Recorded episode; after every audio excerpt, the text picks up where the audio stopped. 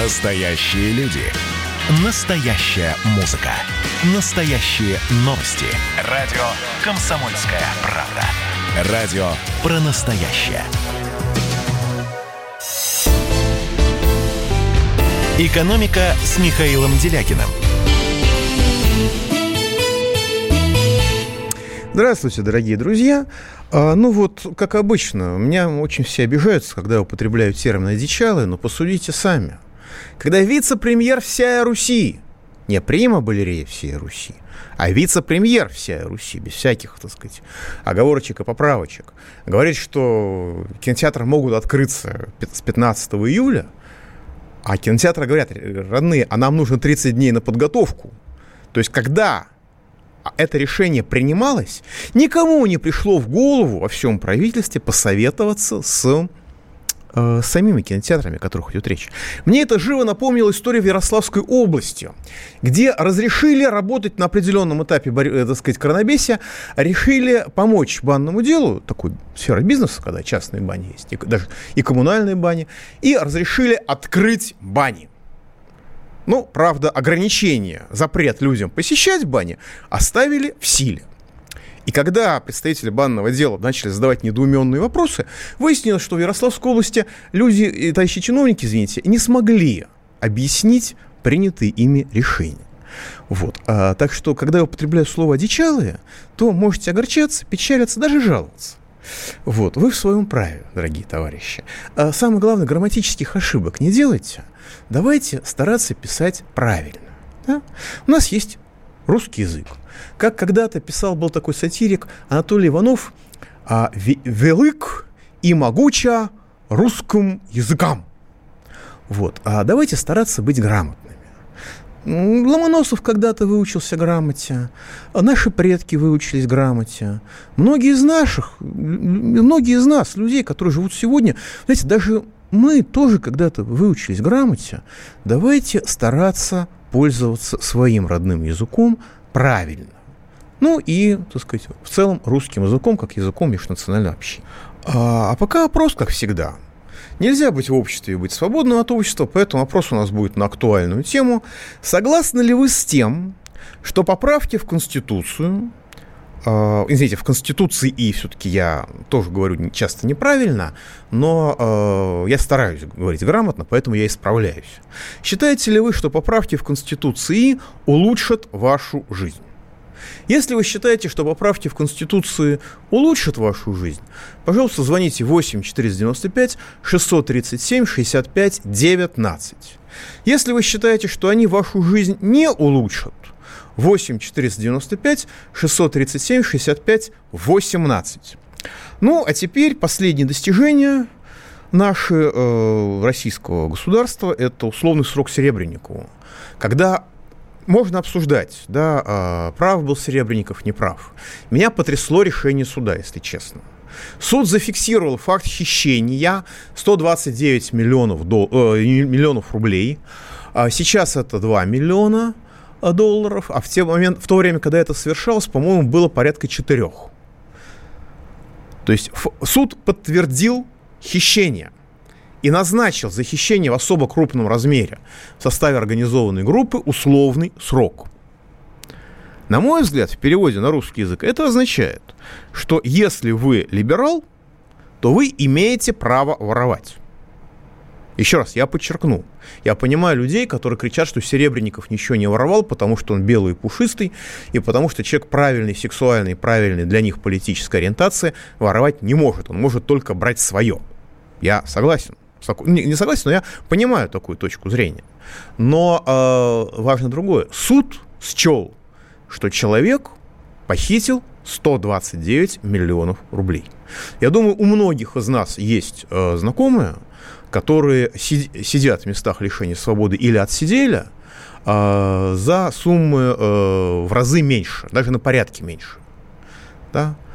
Думаю, что у многих у нас есть. И э, большинство из нас считает, что да, приговор жестковат, но в принципе вор должен сидеть в тюрьме. Вор должен сидеть в тюрьме, а не в правительстве или не в театре. Но российский суд решил по-другому. Мы тут как-то проводили опрос с вами насчет введения в России шариатского суда, и 87% предпочли, чтобы их судил шариатский суд, а не нынешний российский государственный. Я думаю, что если бы голосование прошло после оглашения этого, так сказать, прости господи, приговора, то я думаю, что за шариатское правосудие высказалось бы существенно, высказалось бы еще больше населения.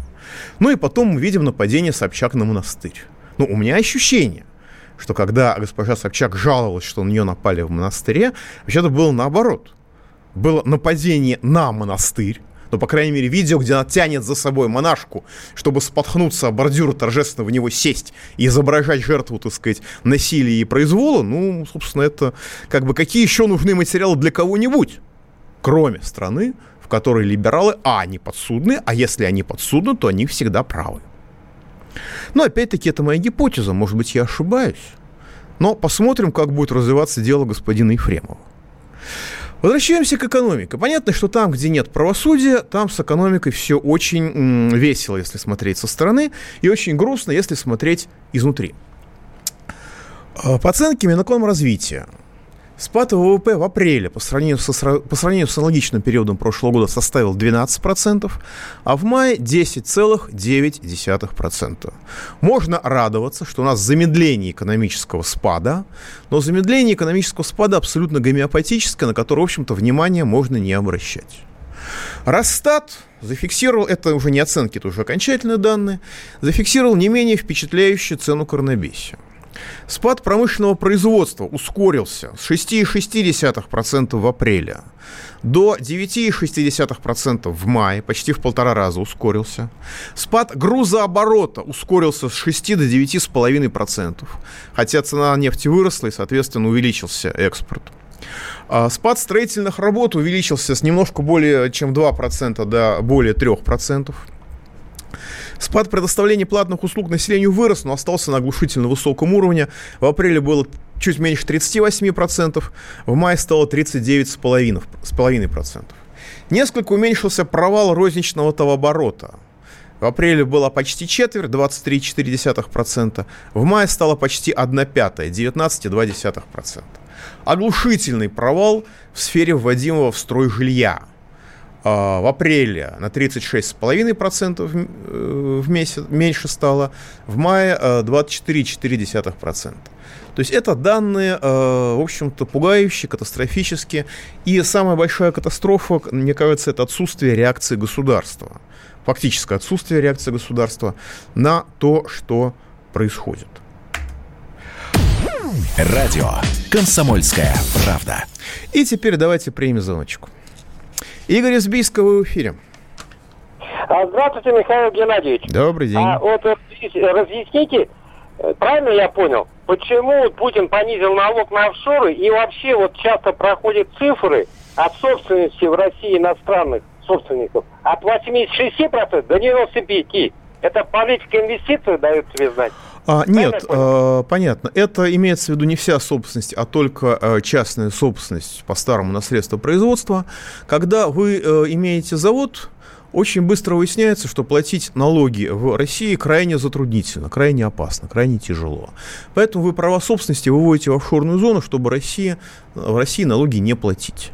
Соответственно, в офшорах зарегистрировано, на мой взгляд, не менее 80% крупных, крупной и средней частной собственности. Ну, люди же вывели налоги в офшоры не для того, чтобы э, кто-то проводил деофшоризацию, кто-то их возвращал обратно в Россию.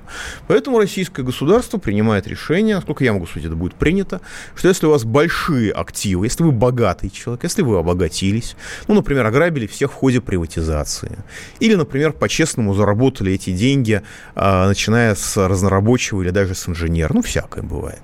Я знаю одного инженера-миллиардера, правда, кроме шуток, по специальности. Он создал систему Билайн. Второго, правда, затруднюсь э, назвать, но, может быть, а, может быть, он такие есть. Ну, и Игорь Рыбаков, пожалуйста, миллиардер. В общем, такие тоже есть. Вот. Но смысл в том, что если вы вывели активы за, э, из России, то э, зачем проверять, сколько вы там вывели? Гораздо проще взять с вас откупных 5 миллионов рублей в год и забыть о вас. А вот если вы работаете в России, тогда из вас нужно выжить все до последней капельки, как учит нас а, Федеральная налоговая служба. Давайте еще звоночек примем. Никол... Николай из Московской области. Э, добрый день, уважаемый Михаил Геннадьевич. Спасибо за передачу. Видимо, из-за того, вам. что вы говорите правду, а не рисуете маслом благостную картину, вашу передачу на КП урезают, как и другие. Коротко вопрос о предстоящем голосовании, когда из каждого утюга, как и перед выборами, мы слышим мантры о стабильности и спокойствии. Михаил Геннадьевич, буквально полтора минуты. О какой же стабильности так пекутся? О стабильной пропасти в доходах, как и в самых отсталых странах? О стабильно нищенских и унизительных зарплатах и пенсиях, или что стабильно 80% национальных богатств принадлежат 3% так называемых господ, а за кордон стабильно будут течь денежные потоки.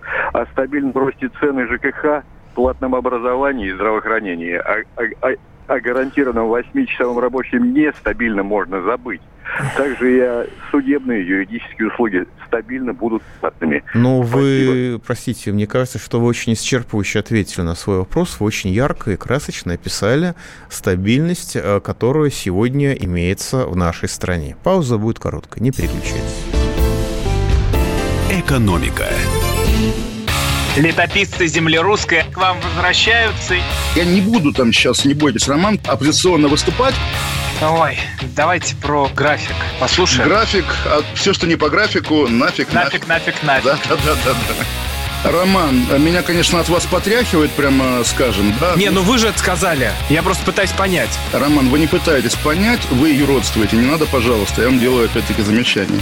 Кашин-Голованов. Отдельная тема. На радио «Комсомольская правда». По будням в 9 вечера по Москве. Это позиция Олега Кашина из Лондона. А теперь э, Роман Голованов из леса. «Экономика» с Михаилом Делякиным. Итак, дорогие друзья, продолжаем. 0781 Евгений пишет. В Белгородской области людей сажают за сумку кукурузы, сорванной с поля кармани Русагра Инвест. Люди ее рвут, чтобы побаловать внучат лакомством, а их за это таскают по судам.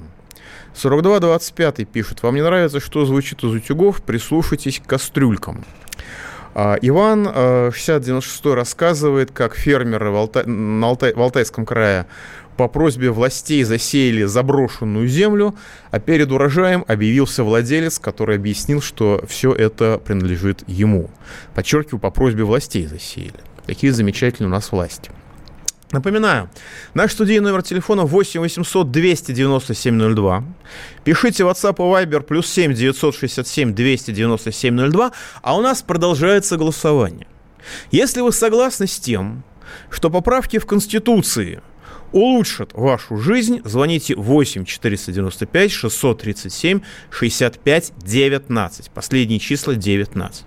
Если же вы полагаете, что поправки в Конституции вашу жизнь не улучшат, 8 495 637 65 18 улучшат последние числа, 9, последние числа 19, не улучшат последние числа 18, ради бога, не перепутайте. Радио «Комсомольская правда». Давайте примем звоночек. Виктор из Москвы в эфире. Михаил Ильич, добрый день. Здрасте. Спасибо вам за передачу. Два маленьких, коротких вопроса. Первое, значит, э, Платошкин Николай Николаевич, где, что с ним сейчас делается? Это первый вопрос. И не грозит судьба, как Платошкин, повяжет за ваше вольнодумие. И второй вопрос коротенький. И исполнился юбилей Великой Ложи России, 25 лет. Что нам за этот промежуток времени? Скажите, пожалуйста. Что, что, что, что? Что, что за 25 лет? Великая ложа России, 25 лет юбилей исполнился. Юбилей исполнился. Э, спасибо большое. Честно говоря, про Великую ложу России не слышал ничего. Если речь идет о масонах, то франкомасонство у нас с 18 века – Периодически его запрещали, периодически даже ликвидировали, но это явно не 25 лет. Но и о достижениях э, масонства это точно вопрос не ко мне. Николай Николаевич Платошкин находится под домашним арестом, поэтому общаться с внешним миром у него, так сказать, возможностей нет, только через адвоката. А, ну, это результат э, активной деятельности человека, который пытался, пытался помочь людям и пытался воплотить в жизнь конституционные нормы, что власть в России принадлежит народу. Если я, конечно, ничего не путаю. Я подозреваю, что у Следственного комитета на это есть свой, своя точка зрения. Конечно, хотелось бы с ней ознакомиться как-нибудь. Вот. Но я думаю, что речь идет о том, чтобы вульгарно заткнуть рот человеку, э, достаточно популярному, высказывающему правильные взгляды э, перед выборами. И, что называется, ничего личного, просто бизнес, просто бизнес в данном случае политический. Ну и тут, э, значит, э, меня просят иногда комментировать слухи, которые ходят очень сильно и очень интенсивно вбрасываются, скажем, в Телеграме. Ныне он уже разрешен, но я его цитировал, когда он еще разрешен не был, потому что я не понимаю этих глупостей. А, значит, в телеграм-каналах действительно популярно обсуждается тема, что московские врачи вроде бы получили указание руководства страны Э, руководство Москвы, извините, ну, Москва практически государство в государстве, как мы хорошо знаем, вот, получили указание руководства Москвы, что с 20 сентября у нас будет второй виток коронабесия, и э, город будет закрыт до середины, ию, до середины января, то есть будем ходить в масках, но ходить в масках уже в ситуации, когда ходить в масках реально опасно для здоровья. Потому что если в эту тряпку собянинскую дышите э, на морозе, то у вас наледь застывает, и вы, соответственно, при каждом вдохе получаете переохлаждение горла. И это провоцирует э, респираторные вирусные заболевания и вульгарную простуду. Ну, правда, этот слух бьется другой слух о том, что у нас ожидаются досрочные выборы, вот этой осенью, в крайнем случае, в декабре месяце. Понятно, что в условиях коронабесия проводить досрочные выборы немножко странновато в Государственную Думу. Ну, может быть, правда, сейчас потренируются, и э, можно будет, так сказать, определенные, так сказать, сделать определенную процедуру в интернете. Вот. Но, так, тем не менее, да, действительно, есть эти слухи. Я о них ничего сказать не могу. Я надеюсь, что нам кто-нибудь позвонит, кто-нибудь из знающих людей, которые могут, смогут, что называется, подтвердить или опровергнуть. Радио «Комсомольская правда». Да, и давайте примем звоночку. Сергей из Новосибирского в эфире. Здравствуйте, Михаил Геннадьевич. Здрасте. Вот, вот он, административное деление России, вот на республики делится. А все республики, там, это практически все мусульманские. Вот и получается, что мусульмане имеют республику, а христиане вообще ничего не имеют. Вот это как понять? Ну, справедливости ради я должен сказать, что христиане есть республика Северная Осетия, она христианская. Есть республики не мусульманские, ну, скажем, Хакасия и Тыва точно не мусульманские республики, не говоря уже о Бурятии. А, ну и, наверное, что-нибудь еще есть, просто мне в голову не приходит. Но у нас же разделение не конфессиональное, у нас разделение административное. И по-хорошему то, что э, регионы, в которых проживают русские, по, сути дела, насколько я могу судить, поражены в правах, э, ну, в общем, это отражает общую национальную политику российского государства. Поэтому я думаю, что не стоит здесь э, не стоит здесь, так сказать, чему-то удивляться. Вот. Тут меня, так сказать, поправляют, что да, действительно, российское правительство, конечно, обвинять в бездействии совершенно некорректно. Российское правительство прилагает титанические усилия для поддержки бизнеса. Скажем, господин э, Мишустин выступил и сообщил, что э, правительство уже перевело около трети строительных нормативов в разряд рекомендательных. Строительный норматив – это стандарты строительства. Что там между кирпичами не должно быть зазоров, что в квартире должна быть вентиляция, в квартире должны быть окна и так далее и прочее. Безусловно, я вполне допускаю, что большая, большая часть строительных норм, она устарела, что она не соответствует нынешним нынешним, так сказать, и стройматериалам, и нынешним технологиям, и всему. Но мы на практике знаем, что когда отменяют какие-то прости господи, якобы ограничения для бизнеса, то обычно это делается за счет безопасности потребителей. Что там пресловутое техническое пальмовое масло, что э, сыр, который трудно отличим от замазки, и многие-многие-многие другие замечательные, э, так сказать, и продукты и изделия. Поэтому я думаю, что благодаря этой инициативе у нас дома, которые будут введены в строй, начиная с 2020 года, будут стоить чуть дешевле. Просто потому, что людям некоторым будет в них страшновато жить. Давайте примем еще звоночку. Антон из Хабаровского в эфире. Здравствуйте, Михаил Геннадьевич. Здрасте. У меня такой вопрос. Вот из бесед с людьми, со, со многими, у меня сложилось впечатление, возможно, оно ошибочное, э, что партия «Единая Россия», ну, скажем так, давно себя дискредитировала. Но тогда почему ни одна из э, думских оппозиционных партий не может прийти к власти путем выборов? А, может быть, у нас нет настоящей оппозиции, но тогда где она? Но, может быть, она нам и не нужна, исходя из э, печальных событий 17 и 91 года. Ну, знаете, печальные события 17 года привели все-таки к созданию самой гуманной э, в истории человечества цивилизации, советской цивилизации, и к самому бурному, уверенному прогрессу. Потому что, скажем, беспрецедентные 40 лет китайского преображения а, – это тоже наследство советской цивилизации. Просто не поздней советской умиравшей, а ранней. Но вы сами себе противоречите, противоречите, потому что если вы считаете, что партия «Единая Россия» себя дискредитировала, то тогда это означает, что людям нужна а, оппозиция. Но у меня есть гипотеза, почему, так сказать, оппозиция так слаба.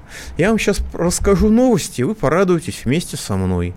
Вот, скажем, а, в, а, в Омске – но мы же сейчас знаем, что э, как бы в ходе выборов для привлечения людей на избирательном участке разыгрываются разного рода призы. Я могу сказать, что я, так сказать, проголосовал, э, получил приз там, на 2000 рублей, так сказать, купонов в разных местах. А, после чего мне пришло еще специальное именное приглашение, чтобы я проголосовал уже не по интернету, а уже вживую.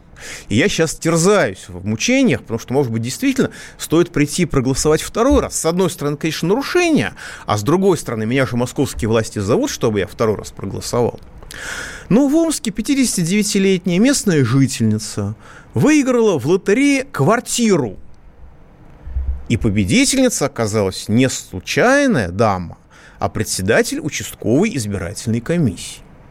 Ну вот я думаю, что когда у нас существуют такие, так сказать, нормы проведения э, лотереи, нормы поведения людей, ну, согласитесь, что вопрос об оппозиции как-то не стоит, потому что возможность, выигр... возможность выиграть квартиру, будучи председателем избирательной комиссии, это, в общем-то, то, за что действительно стоит сражаться и стоит бороться. Другой пример. Глава контрактной службы законодательного собрания Севастополя после участия в голосовании по поправкам в Конституции выиграла автомобиль. Ну, как вы думаете? Глава контрактной службы Заксобрания, да, она же есть за что ей бороться. И, так сказать, другим представителям соответствующих структур есть за что бороться есть за что бороться. Вот и все вопросы, так сказать, про ваши оппозиции. Напоминаю, что мы проводим голосование.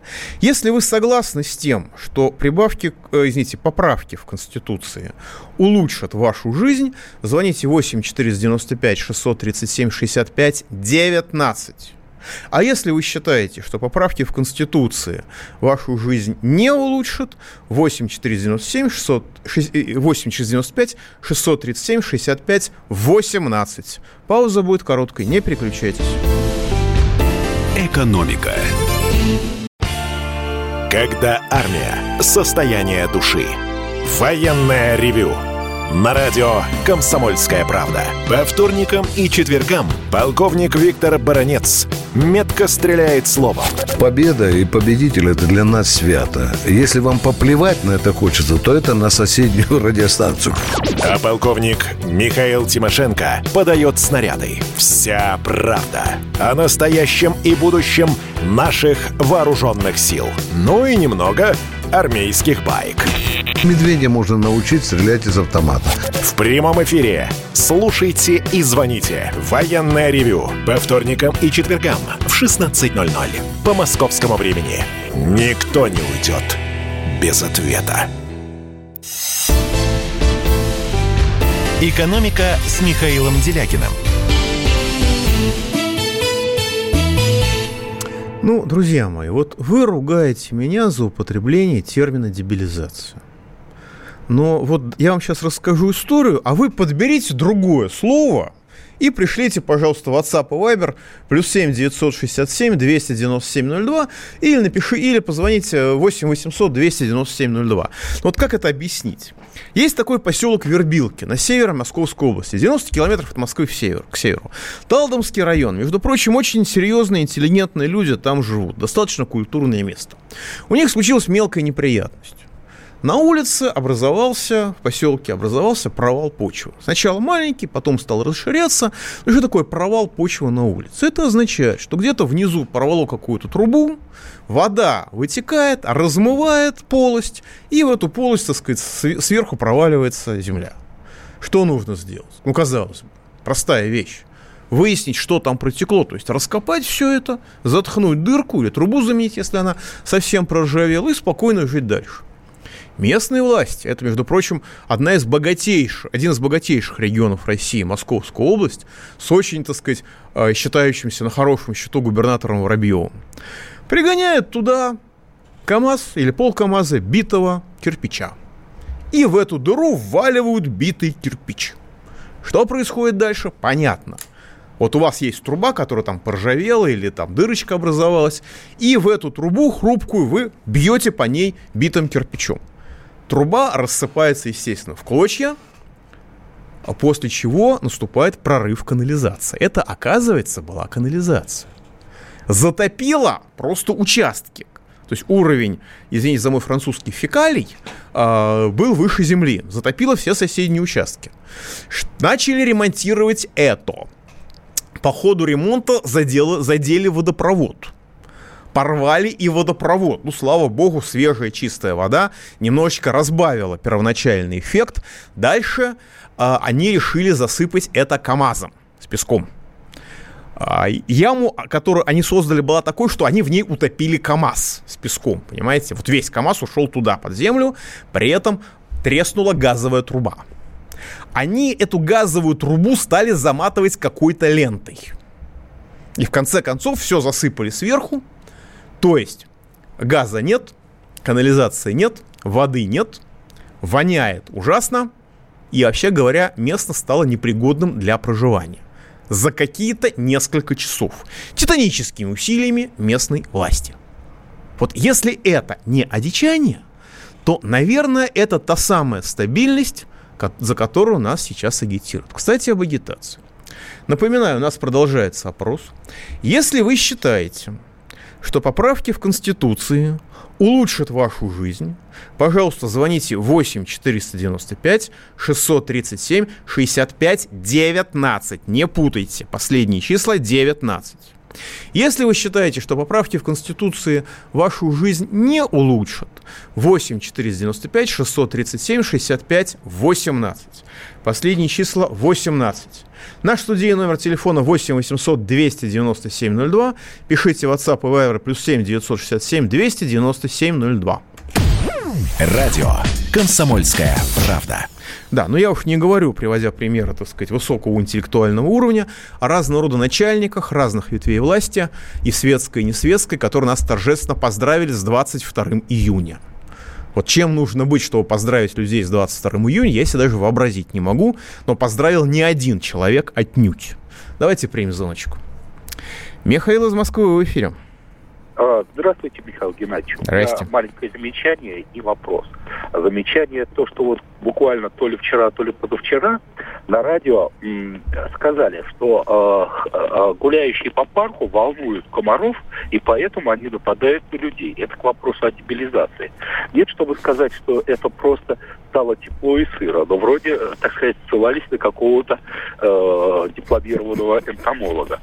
Так что э, все еще хуже, чем вы говорите. А вопрос в следующем. Э, вот э, э, либерализация, либеральная идеология, она происходит от слова свобода. Но если посмотреть исторически, то э, с момента первой революции в истории человечества, то эта свобода воспринимается как э, свобода богатых делать что хотят, и начальников не отвечая за свои последствия. И в этом смысле, так сказать, самое хорошее определение либеральной идеологии, по-моему, дал э, Евгений Ясин, когда он э, на эхе Москвы некоторое время назад заявил, что когда большой начальник не знает, что ему делать, он э, просто ничего не делает, а рынок все разруливает.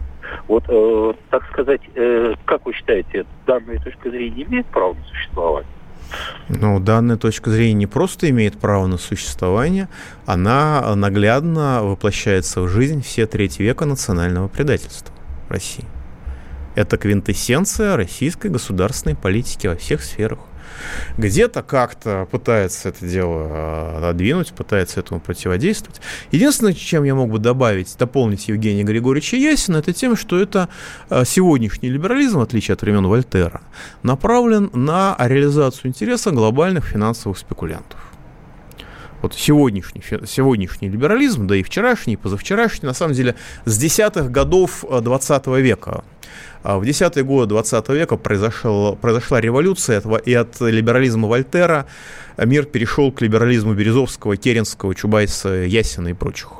И сегодняшний либерализм, он ориентирован на обслуживание интересов глобальных финансовых спекулянтов против всех остальных. И народов, и бюрократов, и чинуш, и самой природы. И даже тех комаров, даже тех комаров, про которых вы упомянули. Но на самом деле, я понимаю, что, конечно, энтомологу интересны комары, а не люди, но действительно, пока нет теплокровных животных или людей, комары сидят все тихо и не дергаются. А вот когда появляется нечто, что можно высосать, комары набрасываются на них всей стаей. Строго говоря, российские либералы в этом отношении, на мой взгляд, очень похожи на комаров. Прав у них только существенно больше. Давайте примем звоночек. Анатолий из Новосибирска, в эфире. Э, Михаил Геннадьевич, здравствуйте. Здрасте. Вас беспокоит из Новосибирска. Э, значит, я ваш, под, ваш подписчик, слушаю Спасибо. вас уже давным-давно. Сочувствую. Вот. Вопрос у меня, знаете, такой. Не подумайте, что я какой-то там добрый богатей. Просто меня недавно выпнули на пенсию из э, МВД, не дослужив не дал, не дал дослужить 8 месяцев до 25 лет. Вот. Душевно. Ну, выходной дали там. Душевно. 300 тысяч рублей там. Которые вот я с ними как с писаной торбой бегаю с этими, не знаю, то ли их обменять на доллары или нет. Вот так вот, понимаете. Или оставить в рублях.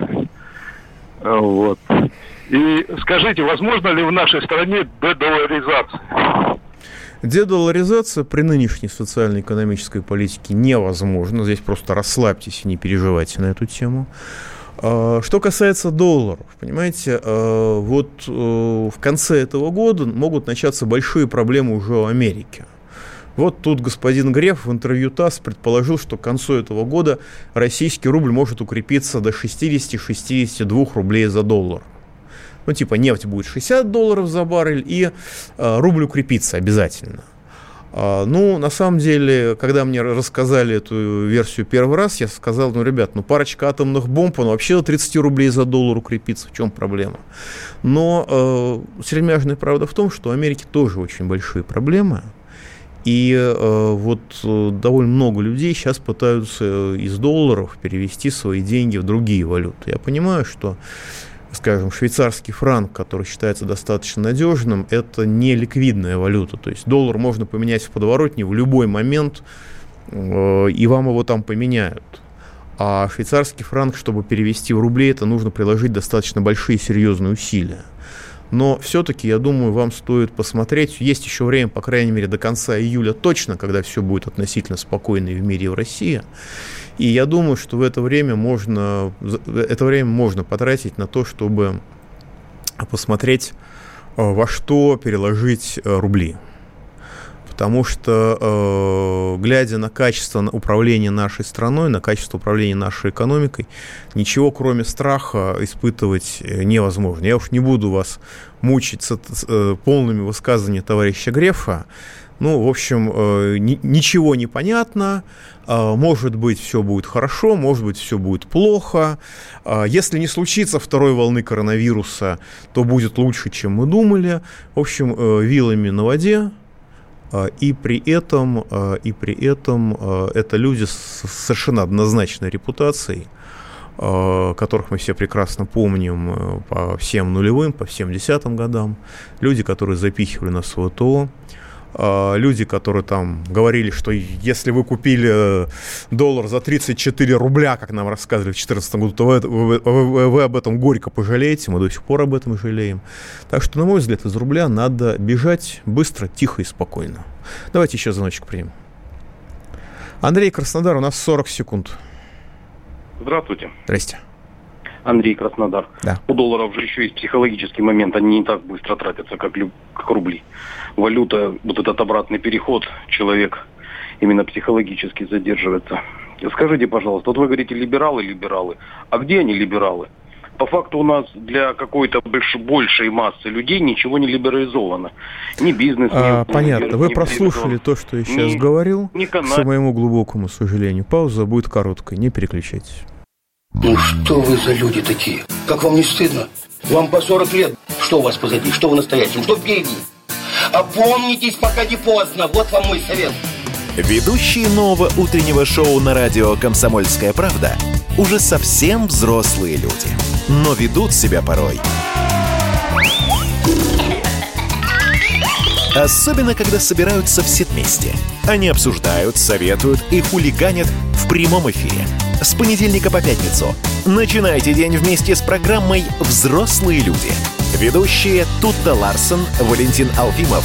Стартуем в 8 утра по московскому времени. «Экономика» с Михаилом Делякиным. Итак, дорогие друзья, продолжаем голосование. Мы завершаем голосование. Проголосовало 374 человека, что свидетельствует о высоком интересе к поправкам в Конституции Российской Федерации. 16,5% а считают, что эти поправки улучшат их жизнь. 83,5% считают, что поправки их жизнь не улучшат, что э, на фоне ожидаемого почти, ну, как бы массового одобрения поправок свидетельствует, на мой взгляд, об исключительно высоком альтруизме и гуманизме российского общества. С чем я нас всех и поздравляю.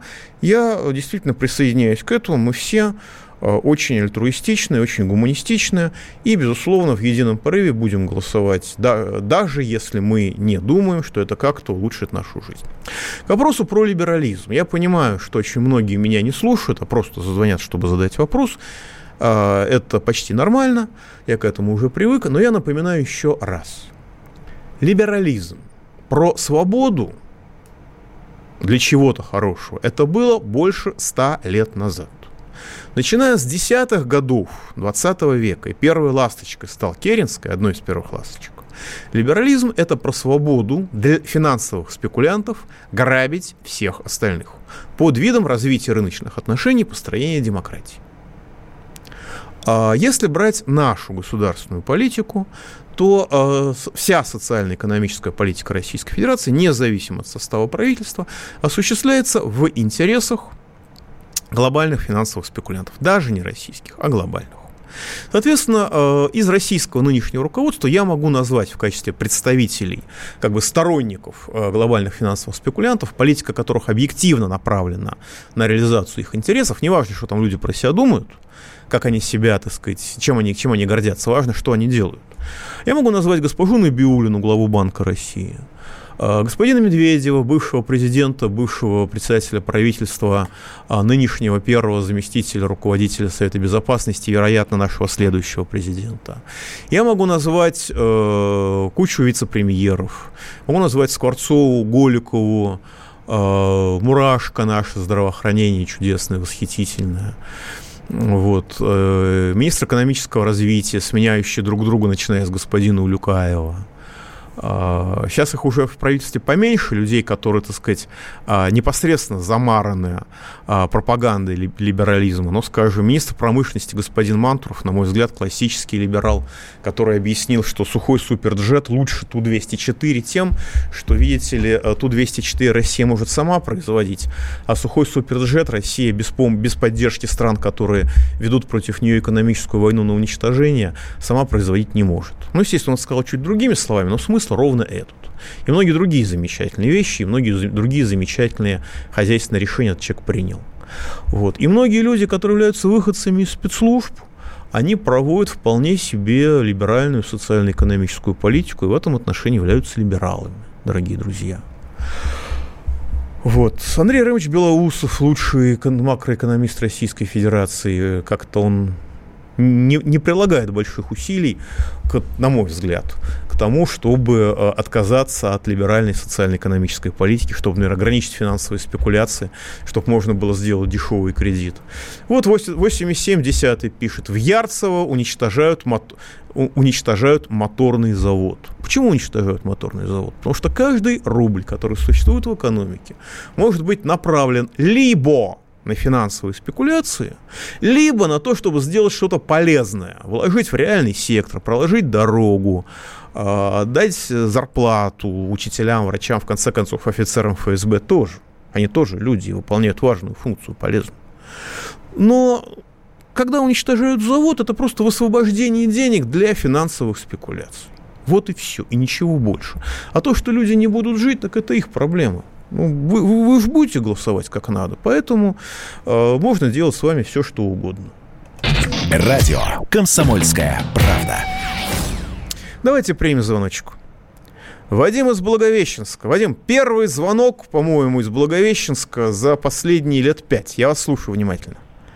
Здравствуйте. Да у нас просто разница большая во времени. Ну да, ну с Хабаровском больше разница. А тем не менее, с Хабаровска звонят. Ну, слушаю вас. Ну, у нас население меньше. Ладно, у меня, ну, то, что у вас звонки какие-то все однобокие, это ладно. У меня э, теоретический вопрос, ну, не по теме. Вот если экономику делать с ограниченным количеством денег, то есть не их не производить, не уменьшать, а ограниченно. Допустим, за деньги взять э, человека часы. Э, и то есть э, при развитии экономики человека час он будет э, ну, при, ну, при, при развитии, он, э, каждый человека час он будет, на каждый человека час можно будет больше покупать э, э, ну, продуктов Вопрос. производства. Понятно, вопрос. Как вы к этой теории относитесь? Понятно. Эта теория называется марксизм. И действительно, это лежит в основе трудовой теории стоимости еще до Маркса. Идея правильная. Проблема в том, что если человек будет получать за свой труд, выясняется, что измеренный в часах труд, он очень разный. Человек может работать интенсивно один час, а человек может лежать на солнышке и периодически почувствовать животику. И если это будет тоже считаться трудом, то тогда они будут получать одинаково, тогда никакого развития не будет, будет быстрая разрушительная деградация. И эта проблема, как соизмерить без рыночных без рыночных, так сказать, без рынка, как измерить труд, это та проблема, в которую упер, уперся марксизм. И я думаю, что сейчас мы его, этот вопрос решим при помощи информационных технологий, но решение будет достаточно болезненным, достаточно сложным и совсем-совсем непростым. 0781 Евгений спрашивает, как вы думаете, привлекут ли партию «Яблоко» за отрицание, за отрицание территориальной целостности России после принятия поправок в Конституцию? Ведь одна из поправок провозглашает неотчуждаемость территории Российской Федерации. Вы знаете, а, до поправок в Конституцию существовала Конституция Российской Федерации, которая сейчас действует 93 года. Там все регионы России перечислены, включая Крым. А они внесли в 2014 году поправки. А отрицание территориальной целостности России и без поправок в Конституцию является уголовным преступлением. Если в отношении партии «Яблоко», как либеральной партии, не действует уголовный кодекс, ну, не действует в отношении нее, если, так сказать, не распространяется уголовный кодекс на партию «Яблоко», мы это видим. Я задал Минюсту вопрос, а, а почему, и вот жду ответа то с какой стати на нее будет распространяться и Конституция Российской Федерации? Если вы возьмете рядом текст Конституции текст Уголовного кодекса, вы увидите, что Уголовный кодекс выполняется значительно более полно и тщательно при всех недостатках нашего правосудия, чем Конституция. Но если даже он не выполняется, что вы хотите от Конституции, я думаю, что не стоит придираться к этому прекрасному документу. Я приношу извинения перед Республикой Коми, которую я забыл назвать среди немусульманских республик. На самом деле таких республик у нас много. И есть еще, я приношу извинения перед ними всеми, также перед перед всеми регионами, которые я забыл. Будем политкорректными. Пауза будет короткой. До понедельника. Экономика.